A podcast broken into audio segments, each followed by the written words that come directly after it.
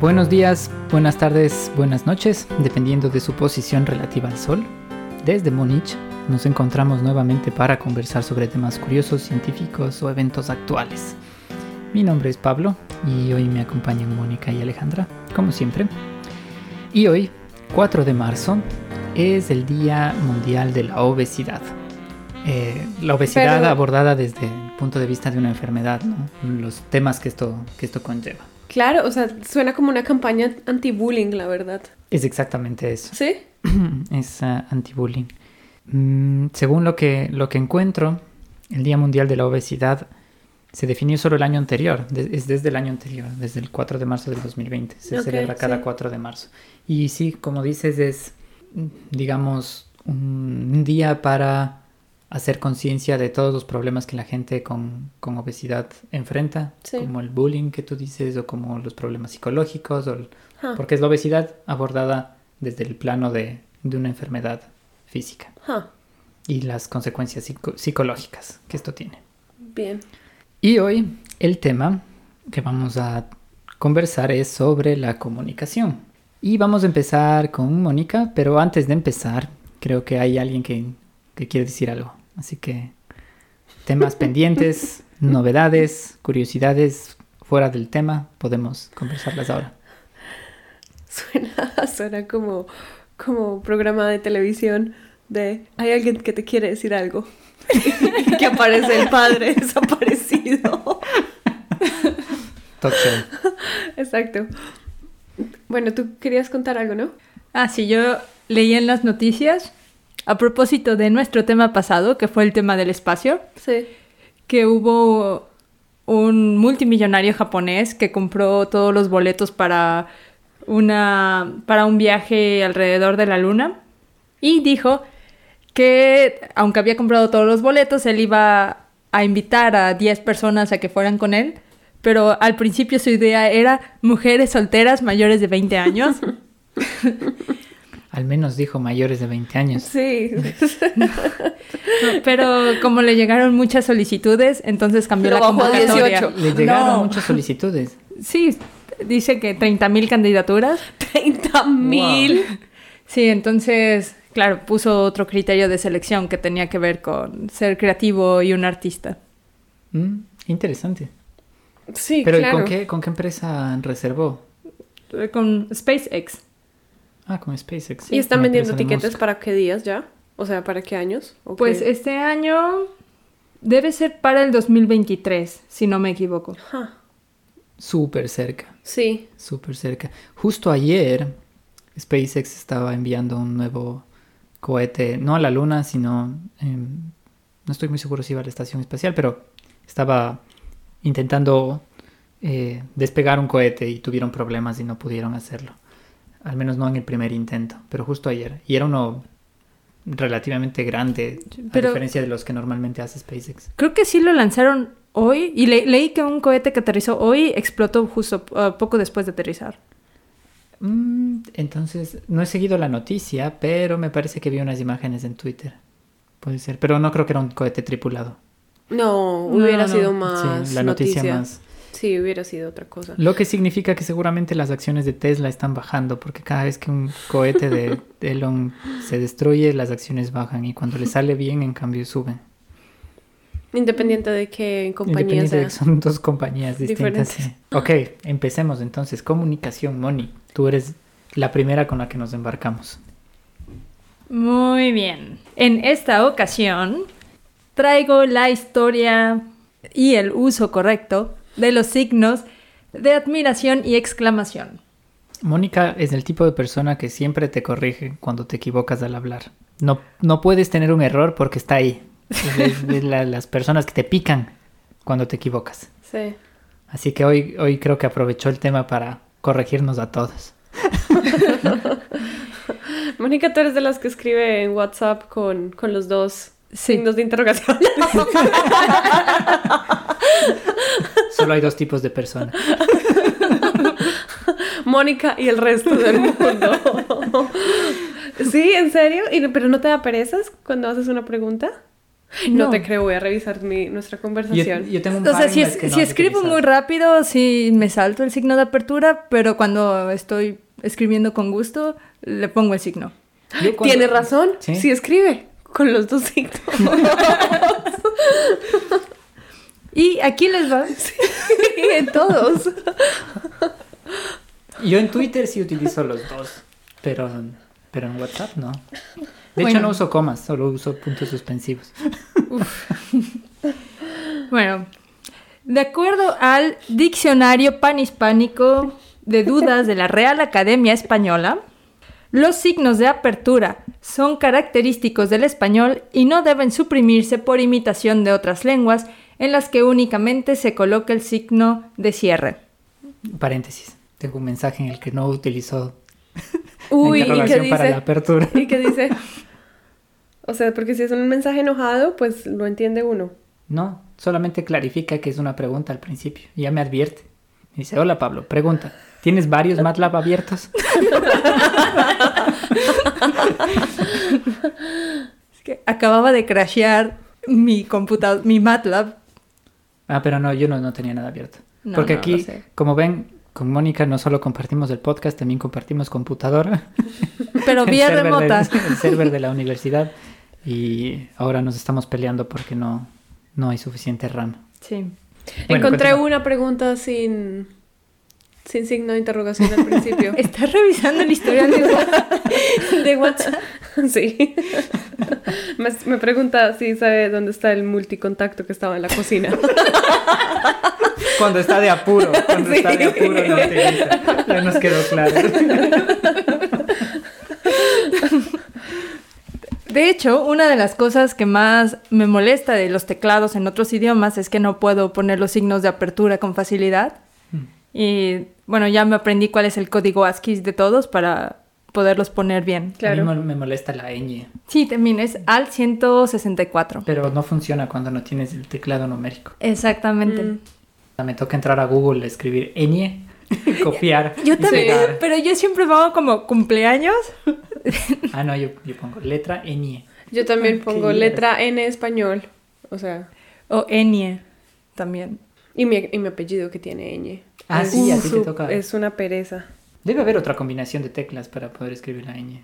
No, ya me rendí. Bueno, tras esta queja sobre los teclados y no poder escribir ñ o signos de apertura, eh, les voy a platicar un poco la historia. De hecho, el origen del signo de interrogación es porque antiguamente en el latín describían algo parecido a question, eh, que, signi- bueno, que significa pregunta, y entonces la ponían con una Q. O sea, primero escribían toda la palabra, como voy a hacer una pregunta, y luego escribían la frase, y después comenzaron a poner simplemente una Q y una O, y esta Q y una O fue evolucionando hasta la forma del signo de interrogación. Ah. Pero también cerraban. Era para cerrar, simplemente, porque de hecho originalmente solo O se... sea, el question iba al final. Sí, Ok. O sea, por ejemplo, preguntabas ¿qué hora es? Y Sí, al final escribías ¿qué hora es? pregunta. Y poco a poco fue cambiando hasta el signo. Sí, Pero estamos hablando solo del signo de cierre, no del signo de apertura. exactamente. Estamos hablando solo del signo del cierre. Eso es en cuanto a la interrogación. Y el signo de admiración dicen que lo empezaron a colocar ya en algunos escritos latinos medievales. Ahora, fue hasta 1753 que muchos académicos empezaron a discutir sobre la posibilidad de tener un signo de interrogación de apertura, sobre todo para los casos en los que fueran oraciones muy largas. Entonces, en la ortografía de la lengua castellana de 1754 empezaron a utilizar oficialmente el signo de apertura. Pero es relativamente nuevo, ¿no? Es relativamente nuevo. Sí. Y la idea era dar mayor claridad a las oraciones, porque en sí, ¿qué es lo que hace un signo de interrogación o un signo de exclamación? Lo que hacen es que te ayudan a entonar la frase. Exactamente. Entonces, si la frase es muy larga, decían, bueno, no se sabe realmente cómo tienes que entonar toda la frase hasta que llegas al final. Que es un poco diferente con el inglés, por ejemplo, porque normalmente utilizas un verbo modal al principio o una de estas palabras con WH que ya como que te advierten que viene una pregunta o que estás utilizando un, eh, una exclamación. Exactamente. Y bueno, como les decía, había esta distinción entre oraciones cortas y largas. Y luego dijeron, bueno, pero realmente, ¿cómo sabemos si una oración es corta o si una oración es larga? Y fue entonces que en 1870 dijeron que para todas las oraciones tenían que utilizar el signo de apertura y el signo de cierre. Es un trabajo interesante, ¿no? Yo me imagino un montón de... Gente discutiendo por sí, horas. Un montón de viejitos, me imagino.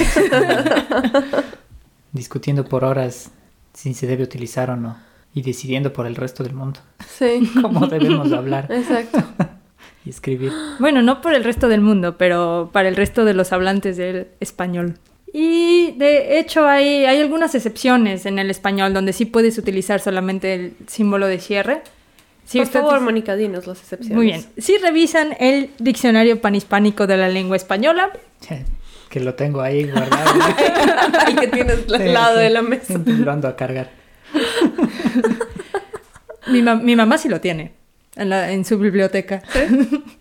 Pero no lo tiene al lado de la cama como no lo Pablo. llevo en el bolsillo. ¿no? Exacto. No, no, no cabe. Le- Eh, dice que, y cito, los signos de cierre escritos entre paréntesis se utilizan para expresar duda, los de, en el caso de los de interrogación, o sorpresa en el caso de la exclamación, y generalmente es eh, cuando son oraciones de ironía.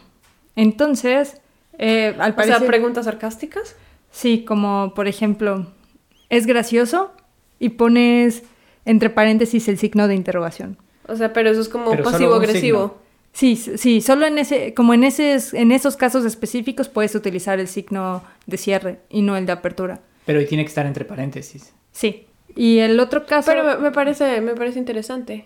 Para representar ironía, Sí, claro, porque a veces, porque a veces la gente no la entiende. Entonces, la ironía o el sarcasmo a veces. ¿En serio la gente no no lo entiende? A veces no, es- en especial cuando no lo escribes, como ahora. como ahora. Pero el libro se me hace que sí funcionaría. Claro. Claro, claro. Claro que sí. Pero el paréntesis es un poco mucho. ¿No, has- no has visto en Twitter cuán- cómo discute la gente cuando alguien dice un sarcasmo No, Eh, como lo Ah, escriben? y la gente se empieza a y se empieza a pelear enojar y empieza a insultar a la persona que escribió eso y que... y hasta que la persona escribe fue sarcasmo. Sí. Pero bueno, para eso sí pones sarcasmo al final, entre paréntesis. Bueno, entonces. no, pero no debería, pero claro, Em. debería ser, o sea, si es que utilizas este signo y todo el mundo lo sabe, entonces ya... Pero eso solo claro. funciona. Ah, no, pero funciona también con el de. Sí, con el los de dos. interrogación Con y el de- de. Sí, con el de interrogación y con el de admiración. Ah, ok. Entonces tú dices tu oración sarcástica Sí. y Sí, es solo un signo. Sí, entre paréntesis, el signo solito, el que tú quieras, A ver, según pero tu tú mencionaste ironía. ¿Es ironía y sarcasmo? En el diccionario menciona la palabra ironía. Podríamos debatir Mm. sobre la diferencia entre ironía y sarcasmo. Sí, pero- pero Toca no. preguntar al grupo de viejitos que están decidiendo. Y el otro caso en el que lo puedes utilizar es, por ejemplo, si escribes una biografía de una persona y no estás seguro de en qué año nació o en qué año murió, puedes poner solamente un signo de interrogación en, en el año. Bueno, eso es en cuanto al uso Correcto. correcto. Sí. Eh, otra, o- otro dato curioso Mónica, ¿te estás divirtiendo? La estás pasando bien. Le brillan los ojos. Cuando tienen una oración que es, debe ser pregunta y debe ser también exclamación a la vez. Difícil. Uy, ¿Cuál es el orden? ¿Hay un orden Yo, yo correcto? sé, yo sé. O déjame intentarlo. No, a ver, primero Para ver los- si es que lo estoy utilizando bien. Ah, bueno. A mi parecer, debería ser primero admiración y después... No, ¿estás loco? No. Eso es lo que yo creo. Primero pones el de pregunta y después pones el de admiración. Sí, ¿Mónica? Puede ser la- cualquiera de las dos. ¿Ah, sí? ¿Sí? Sí, de hecho es increíble porque No hayan puesto una regla para eso. dice, conforme al diccionario, puedes poner apertura de interrogación y cierre de exclamación o apertura de exclamación y cierre de interrogación. Estaban locos ese día. Hoy me Salvajes. Exacto. Hablamos con uno y cerremos con otro. Seguro era viernes. Sí. Pero especifican que la forma preferida es ya sea que pongas en medio los de admiración y, y por fuera los de exclamación. O que pongas... como yo dije. espera, no, O- no, porque dijo admiración y exclamación. Ah, no, es Ah, lo mierda. mismo. Serían, serían entonces adentro los de exclamación, afuera los de interrogación. o adentro los de interrogación y afuera los de Ah, exclamación. entonces puedes hacer lo que quieras. Sí, en pocas palabras se vale todo. Qué interesante. Se vale todo. Y en obras literarias, incluso es correcto que pongas tres eh, signos de admiración de apertura y tres signos de admiración de cierre. O sea, son muy estrictos en que tienen que estar los dos y en qué momento puedes usar solo uno, pero en el orden sí ya no les importa. Mientras No tiene uses para abrir, las reglas. lo- que entiendo es que mientras uses para abrir y para cerrar, incluso si los usas distinto, te sirve. Sí. Y, y que uses el mismo número de signos de apertura Esas reglas son, o sea, son realmente pura inventadas. Pero, por ejemplo, el número a mí me parece bien porque a veces, o sea, como que quieres advertir algo, pero Sí. solo un poquito. Pero cuando quieres en serio decir algo usas tres. O sea, sí, cuando, cuando lees, sí se siente el mensaje. Por Claro. ejemplo, cu- cuando estás leyendo un, un libro y hay tres signos de exclamación, es como que alguien está gritando. Sí, sí, claro, sí se siente. Sí. Mi profesor escribe los emails en, En mayúsculas. en mayúsculas. Cuando está gritando. Cuando estoy gritando. cuando está de mal humor. Sí. O sea, todo el tiempo. Pero es tan seguido que lo hace que pensamos que a veces se le activa de pronto el, el teclado, el sostenido y no sabe cómo quitarlo. Porque no tiene sentido. O es que se empieza, o sea, O empieza veces es- tranquilo y luego se va enojando. Exacto. Y es que hay, hay otros emails que él comienza a escribir.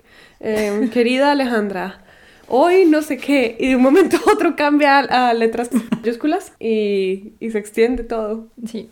Sí, entonces ha habido, o sea, por ejemplo, en español, pues como, como ven, es válido utilizar eh, admi- admiración y exclamación en una, en una misma frase. Eh, y ha habido algunos casos en los que han tratado de implementar nuevos signos para expresar esta, Ujú.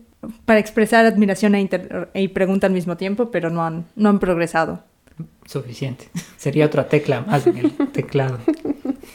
Exactamente. Y si ni siquiera tenemos espacio para la ñ, Sí. Bien, muchas gracias, Mónica. de Gracias, nada. Interesante, sí, muy tema. interesante por el tema. Sí, revisen el diccionario panhispánico de dudas cuando no estén seguros de cómo se utilice una parte del lenguaje. O te escribimos a ti. Sí. pues que iban a la galera de facto. Bueno, eh, vamos con el segundo tema eh, y nos embarcamos con Alejandra. Bueno, Ale, ¿qué trajiste hoy? Sí, eh, pues yo creo que no entendí mucho el tema, porque digamos en temas de comunicación muy generales, yo quiero eh, hablarles del manuscrito de Voynich, que es considerado el libro más misterioso del mundo.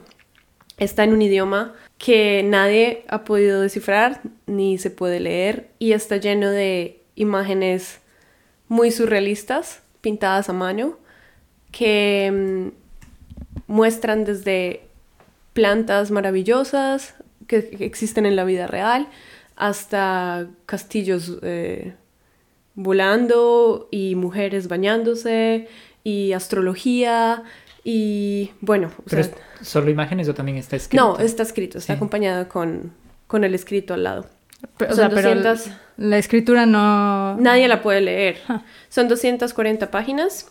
Em, lo encontró lo encontró un librero polaco llamado Wilfred Voynich, por eso también el Ah, ni siquiera es algo que, que, que él publicó, sino no, que encontró. lo encontró, lo encontró en una en una librería italiana en, el, en 1912 y quedó maravillado con, con los dibujos que tenía y con todo el escrito y porque es un es una pieza de arte cuando lo ves, cuando ves Claro, las fotos. imagínate, abres un, un libro, un manuscrito, lo que sea, Sí. y te das cuenta que no entiendes lo que está escrito. Y hay un montón de imágenes interesantes, Sí. o al menos no, no comunes. Te va a entrar curiosidad de saber qué es esto. ¿Es una historia? Entonces, bueno, él se lo llevó para, para los Estados Unidos y desde ese tiempo llevan estudiándolo más de 300 años y hasta ahora no han podido descifrar lo que dice. Una pregunta. Dime. No pueden descifrar lo que dice porque son palabras que no existen, pero con, digamos, letras en latín o no, con ya, otro tipo yo de... voy a, yo voy a, te voy a explicar lo que... bueno, No te adelantes. no te adelantes. Eh, bueno, lo primero que hicieron es que quis- querían saber de qué época era, tratar de saber de dónde había salido el bicho este.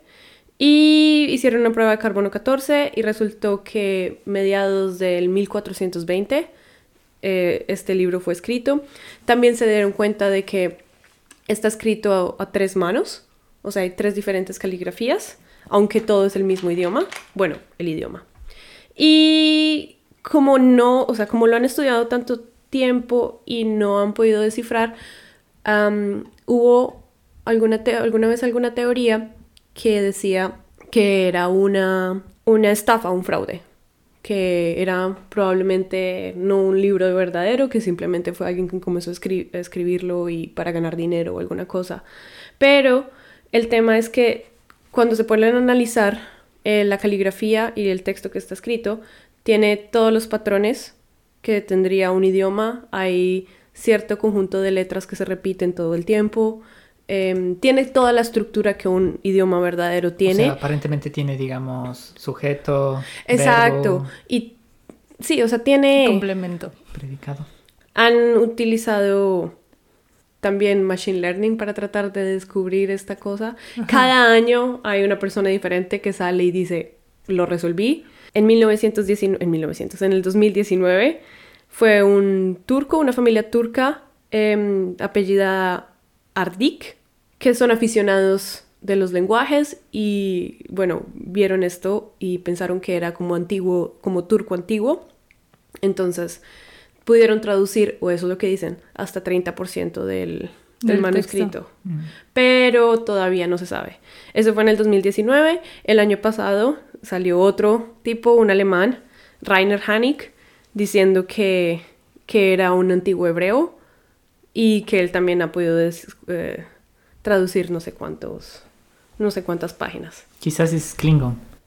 La teoría más acertada es que creen que es un idioma que era solo hablado y que esto fue un intento de poner en, en escrito el idioma que solo se, se hablaba, pero probablemente fue una comunidad que después desapareció por alguna razón, que fue extinta. Entonces, pero, pero no respondes mi pregunta. dime.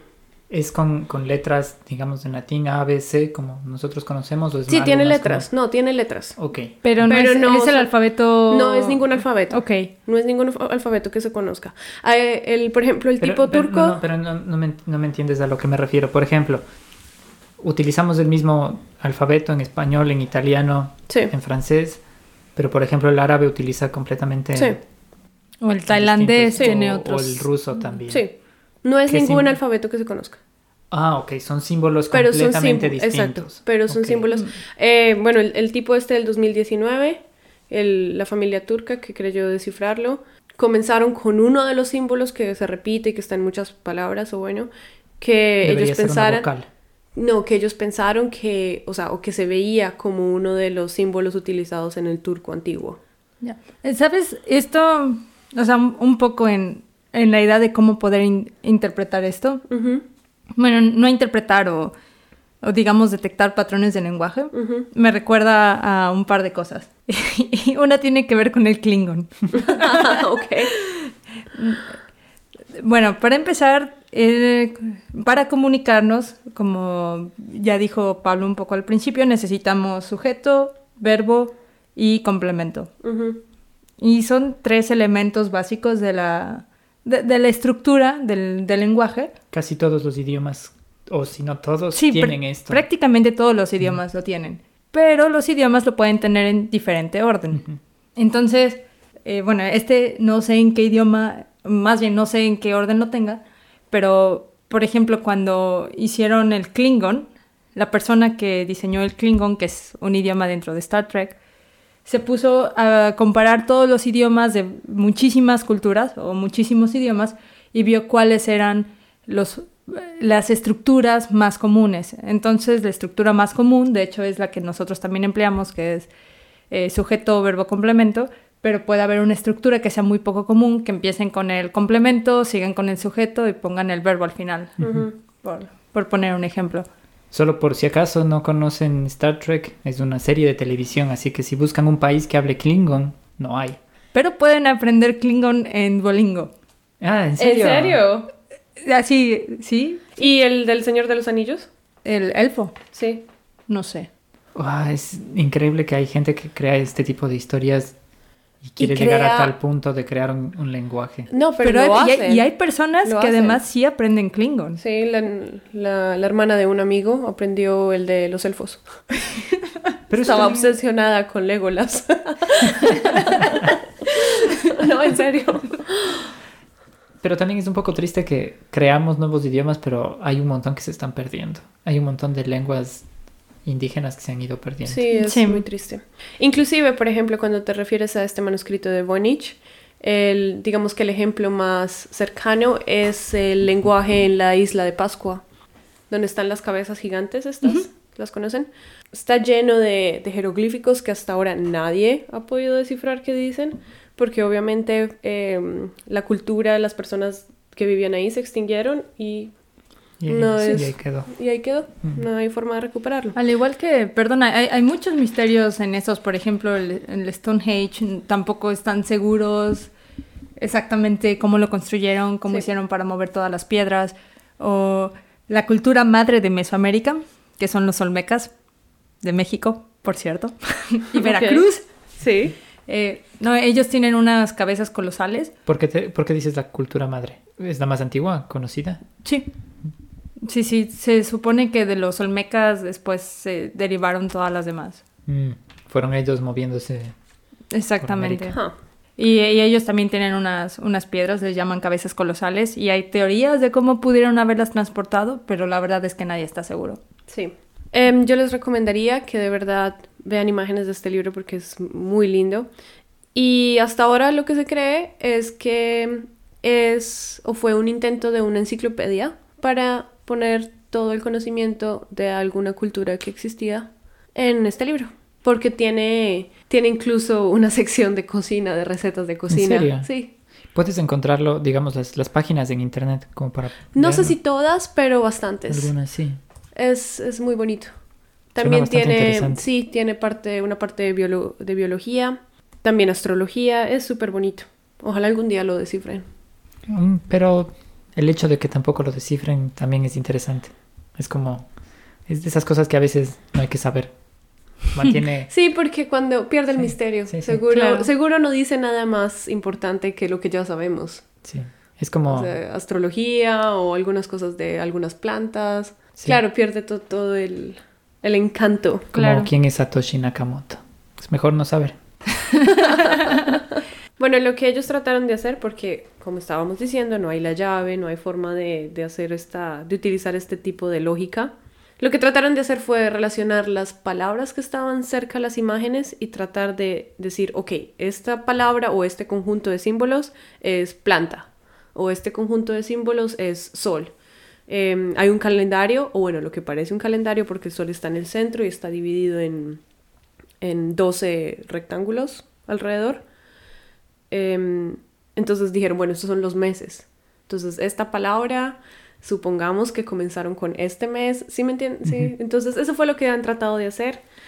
Uf, Y- Pero Pero es como empezar desde un punto arbitrario. Sí, pero Tenaz. eso fue, alguna vez lo intentaron. Pero Ahorita ¿sabes lo que siguen en tratando de- de hacer es buscar todos los idiomas antiguos posibles y compararlos. es que sí, se me hace una...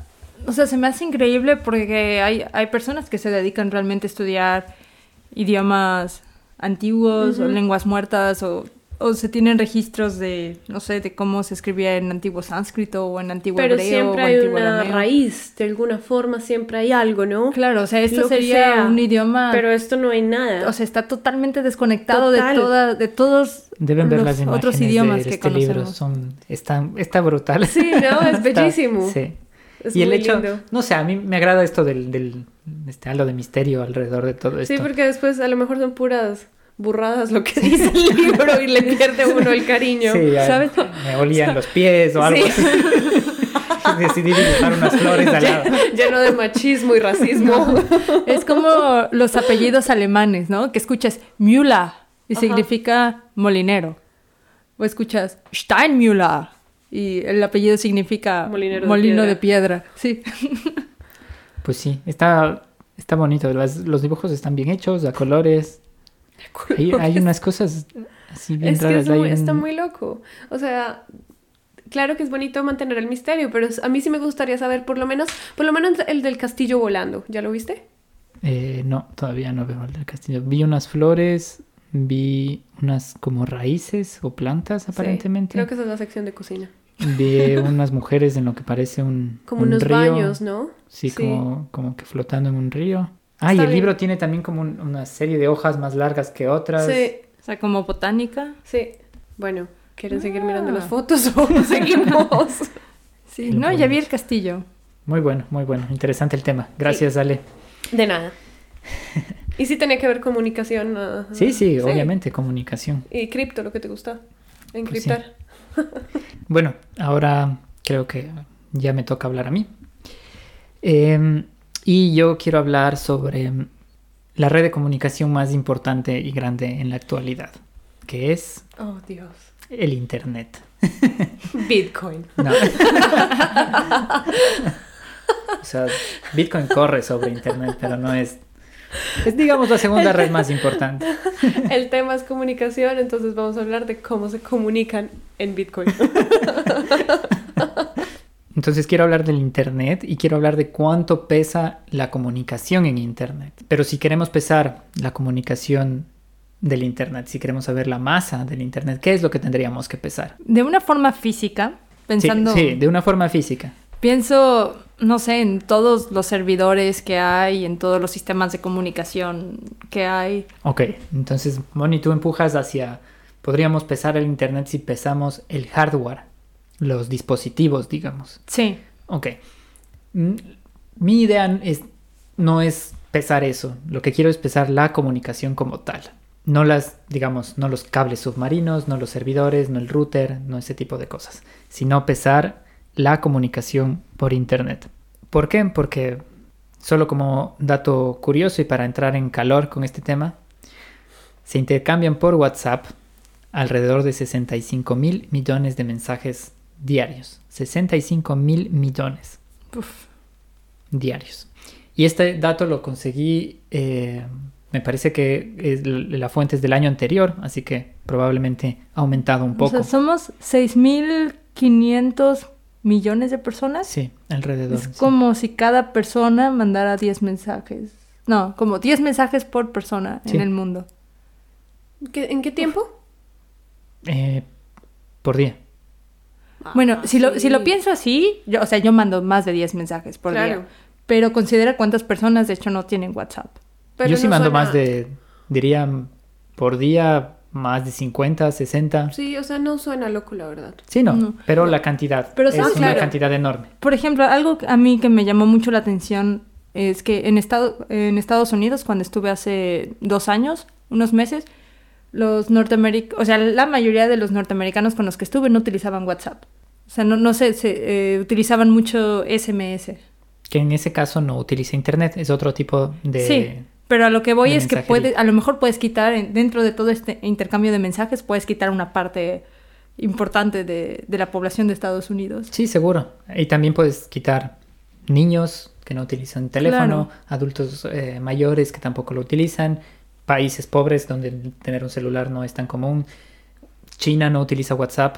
Ahí Pero ya sacas locura. la mitad del planeta. sí, ya con, ya así con que- eso, se- sí, claro. Pero son- ¿estamos seguros que somos 6 mil millones? 7 mil millones casi, ¿no? Sí, más Bueno, o menos. Entre siete 6.000 y mil. 7.000. ¿Estamos seguros? Sí. Porque aquí dice que hay 2 mil millones de usuarios en WhatsApp. Significa que el 33% de la humanidad tiene WhatsApp. Y si en China Mm, no usan WhatsApp... No, porque, no, no, no creo. Porque eh, muchas personas tienen más de un teléfono. Las empresas han empezado a utilizar Ah, Claro, también. tienes uno privado y tienes, sí, tienes razón. Pero bueno, quitémosle el 10. Bueno, sí, compensa una con otra. Más los que se salieron hace poco y se fueron a Telegram o a Signal. O el cambio de teléfonos también, porque a veces cuando cambias, cambias de número, entonces puede contar como otro usuario. No sé, ese número habría que revisarle cómo, cómo que ¿Cómo se descomponerlo, sí. Mm. Pero bueno, Sigamos como... y ahora a- que entramos pesar. en calor con este tema, lo que quiero eh, hacerles eh, eh, imaginar es el peso de los electrones que viajan a través de Internet. ¿De un bit o qué? No. Exactamente. ¿Cuántos electrones entran en un bit, por ejemplo. Ok. ¿Y cuánto pesaría eso? ¿Cuál es la masa de eso? Para advertir un poco más, el Internet, digamos, es un montón de cables que conectan, están conectados alrededor de todo el planeta, un cable enorme que cruza eh, entre continentes y a través de eso nos comunicamos. No es, digamos, una red invisible. Sí, no es, es física y es física y lo que utilizamos son cables para comunicar esa Eh, información. espera, espera. ¿Estamos seguros de eso? ¿No, ¿No hay comunicación satelital? Pero eso no es Internet. ¿Estamos seguros Mm. de eso? Estoy seguro de eso. Ok. Porque, a ver, solo para clarificar, el Internet es una red de cables y servidores conectados alrededor de todo el mundo, conectados. Cuando, por ejemplo, utilizamos el Internet en nuestro celular y utilizamos wireless, que significa sin cables, estamos utilizando una señal más baja que no puede comunicarse a largas distancias, que reduce la velocidad de intercambio, como si fuese Bluetooth, por, ejemplo Sí. conectados a la red base de Internet, pero digamos que únicamente con tu teléfono no podrías comunicarte con, yo que sé, si estás en, en- en Colombia no podrías comunicarte con, con alguien en China. La comunicación tiene que pasar a través de esos cables. Así es como funciona el Internet. O sea, por ejemplo, imaginemos esto. Yo desde mi casa voy a escribir a mis papás y mando un mensaje a través de WhatsApp desde mi teléfono. Escribo el mensaje de WhatsApp en mi teléfono. Ese mensaje va a viajar a través de la red de Internet a, a mi servicio de Internet que tengo en mi casa. Desde ese router va a viajar a otro servidor más que recolecta a otros servidores que pueden estar bajo la custodia de una empresa de telefonía eh, celular o una, eh, una empresa de telefonía eh, de, de internet, perdón. Pero hasta ese punto, De ahí el mensaje va a viajar a través de todos estos cables y servidores al se- de- hasta el servidor madre del país, de- de- en, este caso, en este caso de Alemania, viajará por otros cables hasta llegar a América. Seguramente el punto de entrada está en Estados Unidos. Espera, ¿estás diciendo que hay un cable que va de Europa a América? Sí. Eso es ¿No, el- no, un- ¿No va por satélite? No, es un cable submarino. No, ¿en Es serio? un cable submarino, sí. O sea, son cables. sí, sí, sí. De hecho, los datos móviles también van a funcionar dependiendo de la ubicación de las redes de tu empresa telefónica. No es porque tienen una antena grandota en un lado va a funcionar en la ciudad Sí, no, no, no, no. cercana. Es más o menos como el wireless. Son antenas enormes que tratan de enviar la señal de internet cuando es datos móviles, pero todo se conecta a través de internet. Internet es son cables. A Mónica le explotó la cabeza ahorita. y entonces yo quería hablar sobre el peso de esta ¿Cuántos signos de comunicación. interrogación te están apareciendo? Y entonces la- lo que quería era tratar de, de, de poner esa comunicación, esos electrones que vayan viajando todos los días, a cada segundo, darle un peso. ¿Cuánto pesa esa comunicación por Internet? Y ya ha habido varios intentos en el pasado. Eh, pero obviamente lo que haya empezado en el 2006 no es lo mismo que pesa ahora porque hay muchos más datos, hay muchas más redes que se han construido, muchos más usuarios, entonces la cantidad ha aumentado. En gramos, ¿cuánto creen que pesa el Internet? Hablando de los electrones que viajan alrededor de todo el mundo y que se almacenan en, en bases de datos, está bien difícil la pregunta porque es como ¿Cuánto un pesa número un bien electrón? random. Un electrón pesa Dame una magnitud de algo. Ok, te voy a dar los datos completos. Un electrón pesa 9 por 10 a la menos 31 kilogramos. Y de hecho este es el, digamos, A la menos el, 31. el método que han utilizado para pesar. Sí. eh, o uno de los métodos que utilizan para pesar eh, el Internet. Serían 40.000 electrones por bit. Ok. Vamos a la menos 27. Sí. Sí, va a estar un poco difícil que le puedan seguir la pista a esto, pero ok. 40 zettabytes significa 4 por 10 a la 13 gigabytes. Es decir, Pablo, ¿cuánto pesa? Dinos cuánto pesa, ya me aburrí. Dinos No, cuánto no. pesa. ¿cuánto crees que pesa? Ok, Solo es que yo, pregunté, yo pregunté cuánto crees que Listo, pesa. hagámoslo A la así. 13. Y un gigabyte es a la 9, ¿no? O sea, 13 más 9 es 22. 22. E íbamos a la menos 27. Vamos a la Menos menos, 5. Pero ya multiplicamos por 16, entonces vamos en menos 4. Ok. En kilogramos, ¿no? Sí. ¿Y eso qué es? Un mensaje. No. Los datos Eh, que... todo el dato. Ok, pero estás muy bien, estás muy bien, estás muy cerca, de hecho. Ya tienes ese a la menos 4 en kilogramos. Ajá. Hazlo en gramos y vas a tener más o menos 1, 0.1. 2, 3 Punto gramos. un gramos. Sí, Sí, 0.1. exactamente, más o menos así.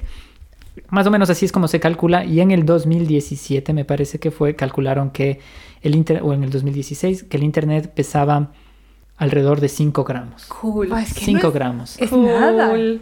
Toda la información del internet, 5 gramos, pues es increíble. Y como, como esta información estaba un poco de- desactualizada, hice los números para, para, para actualizarlo y con la información que tenemos ahora serían 12 gramos, alrededor de 12 gramos, entre 11 y 12 gramos. O sea, en un año crecimos al doble.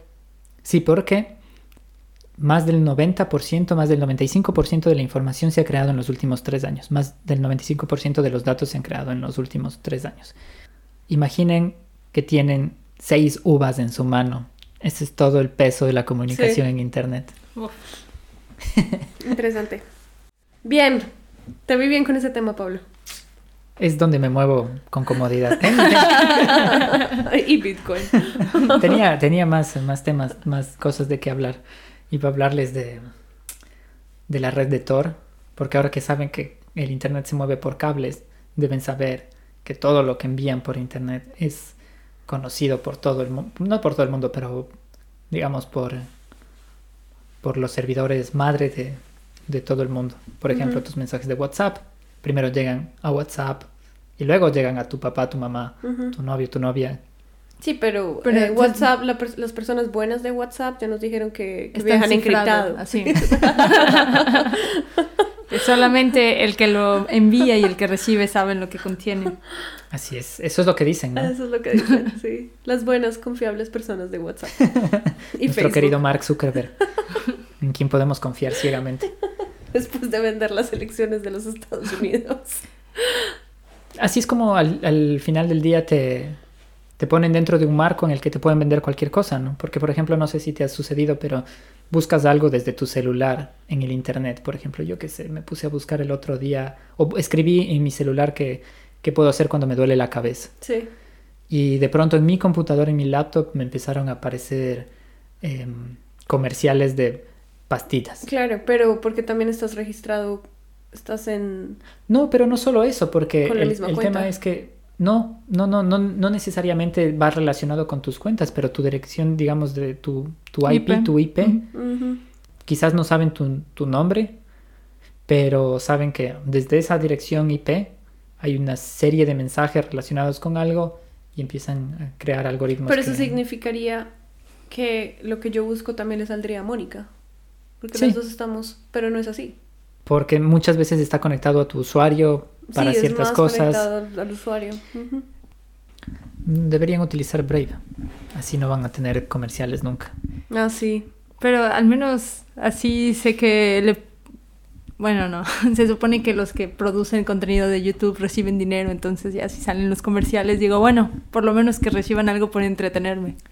Pero con Brave hay un sistema de pago con Ah, sí. Criptomonedas. Pero bueno, Ya que estamos recomendando cosas, em, hay un buscador como Google que se llama Ecosia. Ah, de sí. los arbolitos. Sí, cada vez que buscas algo supuestamente plantan un árbol, o lo intentan por lo menos. Entonces eso también les recomendaría. No usen más Google, usen Ecosia.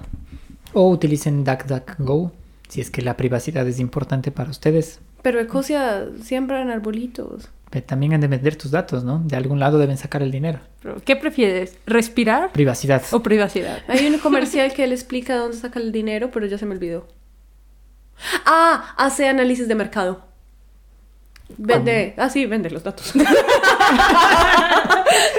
Es una forma sofisticada de decir decir, que venden tus- que tú eres el producto. Es así como funciona. Es, Por ejemplo, Facebook no te cobra nada por crear un usuario, no te cobra nada por mandar un mensaje. Sí. Cuando nadie, cuando el servicio no te cobra nada, o cuando Tú eres el producto. tú eres el esa es producto. la clásica. Así es. Y bueno, creo que con eso podemos ir cerrando el día de hoy. Nuestro tema de comunicación. ¿Cuál fue el mensaje que aprendieron el día de hoy? Moni, ¿qué aprendiste? Moraleja, moraleja. El internet está unido por cables.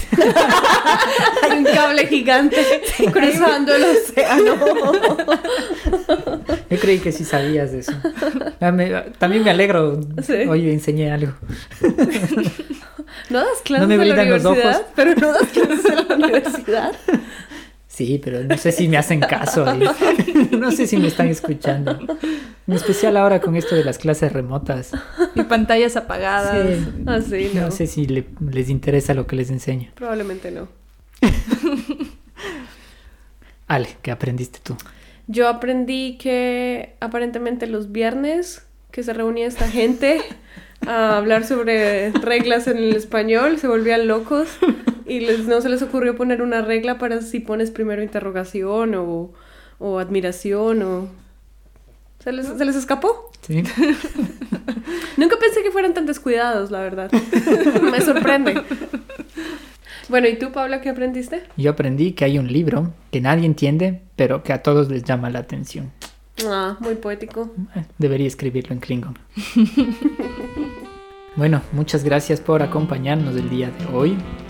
Les recordamos que pueden seguirnos en nuestras redes sociales. Mónica creó Instagram también para Eh, nosotros. Yo, yo, yo, yo. Ah, fue Alejandra. Sí, pero está vacío, entonces igual no, no cuenta. Pero bueno, lo iremos llenando ahí con, con algo. Con algo, lo que sea. Igual tenemos Twitter, pueden seguirnos ahí y si tienen recomendaciones de temas, pueden contactarnos a las redes. Gracias y hasta pronto.